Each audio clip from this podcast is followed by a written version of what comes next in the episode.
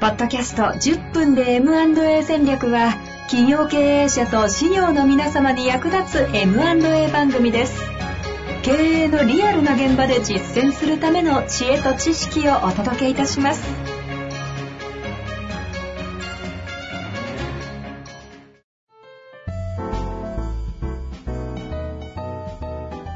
こんにちは、遠藤和樹です。白川正義の10分で M&A 戦略。白川さんよろしくお願いいたします。よろしくお願いします。さあ、ということでね、今回 M&A の失敗事例あるある特集第5弾がこれで一旦終わるとそうですね。やっていきたいなと思います。振り返ると失敗のお話をずっとしてると、なんか気持ちが沈むんで、もうそろそろやめたいですね。本当ですね。いやいや、でも本当にね、失敗しようと思ってしてるな、してるわけではない中でええこれだけね、やっぱ起きてしまうというのも、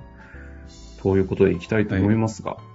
今回のテーマは、ええノンネームシントに軽はずみに飛びつくなみたいなことをね、前回そうなんです。いただきましたが。ええあの、前回も最後の方で少し、一番最後予告編でお話ししたんですけど、はいうん、後継者がいない会社がたくさん今増えてますよ、という話が、まあ、あの、割と皆さん新聞とかにも載るので、うん。よく知ることになってきて、で、その中で第三者承継、M&A っていうようなことが非常に有効ですと。で、ついては、行政もそういうことを一生懸命支援していて、第三者承継支援していて、あの、保証金とか、うん、事業承継引き継ぎ保証金とか、そういうのも、あの、活用してくださいねっていうアナウンスが増えているので、当然、あの、後継者のいない企業さんは、あの、自社を引き継いでくれる人を積極的に探そうっていうような動きが、まあ、ももうちょっと活性化僕はしてほしいんですけど、それでも少しずつ、あの、そういう動きは増えてくると思うんですね。うんうんうん。と、プラットフォームとか支援者の人たちから、今度は成長しようと思っている企業のところ、企業には、こういう会社を引き継いでくれませんかっていうような話がたくさん舞い込んでくることになると思うんです。で、その時に、あの、たまたま回ってきた1枚のノンネームシート、お手頃だなと。お手頃。うん。このぐらいだったらやってみたらいいな、やってみていいなと。はいはいはい。思う、思う。で、支援する人も、それ持った人も、社長、その、一回ね、やってみたら、いろんなこと分かりますから、経験ですよ、何事もと。やってみましょうっていう話をされる。なるほどですね。んそう言われたらね、まあそうだな。と。うん、この規模なら、まあ、もしうまくいかなくても大丈夫かなと。うん、やるだけやってみようと思って MA しちゃったという。実際にやっぱりそういう。の、あ、これもまた リアルな話なんですね。リアルな話で。え、そうやって本当に軽はずみにって、軽はずみって失礼かもしれないですね。ええその、やっぱなんか一旦ちょっとトライしてみようという気持ちで、とりあえずやっちゃうみたいなやっぱだ多いです。かうん、悪い話じゃなくてな、だってやってみないと分かんないみたいなところも確かにあるわけで、うんうんうん。しかもそういう成長企業の経営者の方、これ聞いていただいている方もいらっしゃると思うんですけど、そういうふうにいろんなことにチャレンジしていくから、あの、なんていうか可能性が広がってくるっていう側面は絶対的にあると思うんで、そのこと自体は悪いことではないと思うんですよね。吉海のかまぼこのね、林田さんあも、まさにやってみるみたいなうん。感じの実践のえで、え24歳社長になっちゃったみたいなところでしたもん。そう。あれを一概に悪いというか、あれがあるからできるっていうのもありますそうそうそうそう。否定はできないでしょっていうはい。話ですね。すごいそう思います。うん。で、そこの、さっき言った内装業者の社長さんも、まさにそういう形でノンネームシートが、まあ、ある大手のコンサル会社さん、MEA の支援会社さんから回ってきましたと。うん。で、価格的には問題ないと。うちの債務的に考えれば引き継げる、十分引き継げるだろうなと。で、迷ってい、迷っていた要素は遠方だったんですよ、ちょっと。うん、距離がちょっと他県、県をまたぐし、自分のところから行くと、まあ、ちょっと、移動とか考えると、そんな簡単にはいけないなと思って迷ってなるほど、なるほど。うん。そしたら、あの、さっき言ったみたいに、仲介会社の方が、いやいや、社長、練習のつもりでね、やってみたらいいんですよ。こういうのはやってみないとわかんないでしょっていう。あそうか、そう言われたらそうだなと思ってやっちゃったんですよね。会社のね、うん。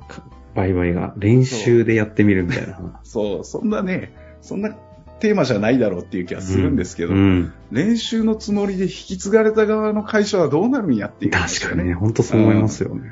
まあだからその、持ってきた担当者というか、その会社を疑いますけどね、そのね、支援者をね、まあまあ、その悪口あんまり言ってもしょこうがないれ以上言うとね、具体名が出てきちゃいそうなんで、あの注意いただいて。で、これ遠方でも引き継いでいいかなと、さすがに無謀に判断したわけじゃなくて、ええこれ前回の話ともちょっと似てるんですけど、あの、キーマンがね、ちゃんと残ってくれるという。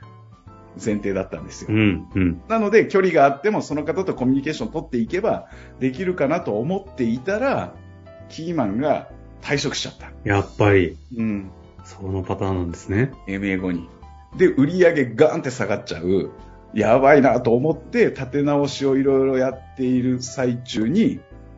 ここからなんですよ。ここから。すぐ近くの近隣の、あの、引き継いでほしい、あの、取引業者というか、あの、まあ、同業者なんですけど、よく、あの、業界の仲間とか知ってる方が、高齢の方で、で、あの、引き継いだ側の社会社は若い社長さんですから、君にあの、うちの会社を引き継いでほしいんだっていう相談を持ちかけられて。社長としては絶対そっちへやりたいわけです、本当は。うん。でも、今、その遠方の先に引き継いじゃって、そっちにめちゃくちゃ時間と労力を取られてい再るから。建で今必死で。そう。なので、引き継ぐことができず、で、その会社はもう一個別のライバル会社が引き継いだんですか？引き継いで。がっかりですよ、これ。うん。今も順調に成長しているというね、そっちが。あ、そうなんですね。ええこれ、絶対起こりうる話ですよ、これからたくさんね、こんな話は。なので、いやー、うん。確かにそうですよね。あの、本当にその会社でいいのかっていうと、あの、じっくりとやっぱりこう、ノンネーム回ってきた時に考える必要がある、不安要素があるんだったら、本当に GO なのかどうかっていうのは考えものですよね、という話。でも、だからといって、案件をいつまでも見送ってたら、機械損失してしまう可能性も逆に言えばあるわけで、うんですね。うん。うんあの、そういう意味ではやっぱりこう、自社の中の M&A 戦略う。というんのを、あの、しっかりとこう、明確にしておく必要がありますよね。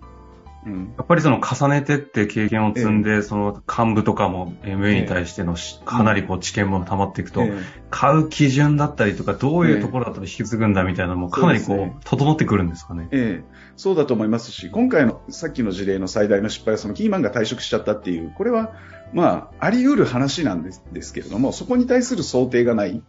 うん、あで、近隣であれば、そういうキーマンがいなくても、同業者であれば、社長がある程度、マネジメントできるかもしー。れないんですけれども、遠方であるっていうところが、やっぱりこの問題になってるわけじゃないですか。なるほどね、そうですようんね。ここは整理しておくとかなりリスクが高いなっていうことは実際にある程度かあの話題としては出てきているはずなんですけどね、うん、そこをどこまで重要視できたかっていうそんなお話だと思いますけどね。なんか、かうん買った、売ったの切り張りでもないのはね、ええ経営だと思うので、そうやって練習で買ってみたらどうですかええって言って、いざまあダメだったら、まあ言葉としてはもう手放すかって思っても、ええ実際に手放せないですよ。手放せないですよね。社員さんがいて、そこのお客さんがいるわけでしょ。うんそしたらね、そんな、まあ、責任感のある経営者であればあるほど、やっぱりもうね、遠方だろうがなんだろうが、やっぱりなんとかしないとっていう。あの立て直し本気ですよね。うんいやー、ということで今回ね。うん、だから本当にその立て直しで四角くしてる社長を見ながら、こんな会社の社長がそんなところにエネルギー使わないで、もうちょっとね、あの、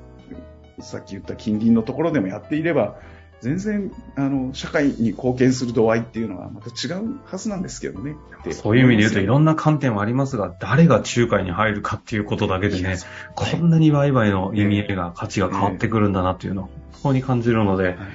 い。や、ぜひね、聞いてる方々には、こう、支援する側の方も、買う側も売る側もね、三者、あらゆる人たちがいると思いますので、まあ改めてちょっと MA というものを考え直して、経営を考え直す機会にもなる気がします。いやいや、本当、本当そう思います。はい。ぜひ、そうしてほしいですね。ということで、一はい旦ここで、失敗事例第5弾やってきましたので、ええ終わりたいとは思いますが、またね、こういうシリーズものは、広川さんいっぱいあるんでね、ええ紹介していきたいなと。えええでもさっきあの、遠藤さん最後に言ってくれたみたいに、これ支援者っていうのを、やっぱりこう、MA、それこそ第三者承継っていうのが、マーケット的に、なんていうか技術とかスキルとか知見がめちゃくちゃ蓄積されてるっていう業界ではなくて、今、うんなんか急にこう、み皆さん活性化してる部分でもあるので、あの、そういう意味では支援者を誰にするのかっていうのをしっかりと考える。一番最初にん何かあったらこの人に相談すればいいっていうことを、人をあの身近に誰かあの捕まえておくっていうことを今のうちからすぐに第三者承継するしないは関係なくですね、そういう人をあの身近に誰か見つけておくっていうのはすごい重要なんじゃないかなと思いますね。なるほど。えまあ、ということで、そういう方がいない方はね、ぜひぜひ M&A のね、日本的 M&A 推進財団の方にお問い合わせいただければ、はい紹介もいただいたりするかもしれませんので、はい。お問い合わせいただきたいなと思っております。聞いてる方で、ぜひあの質問等々ある方は、あの、ホームページの方に質問投稿もできますので、質問もお寄せいただけたらと思います。ということで、終わりましょう。はいありがとうございました。ありがとうございました。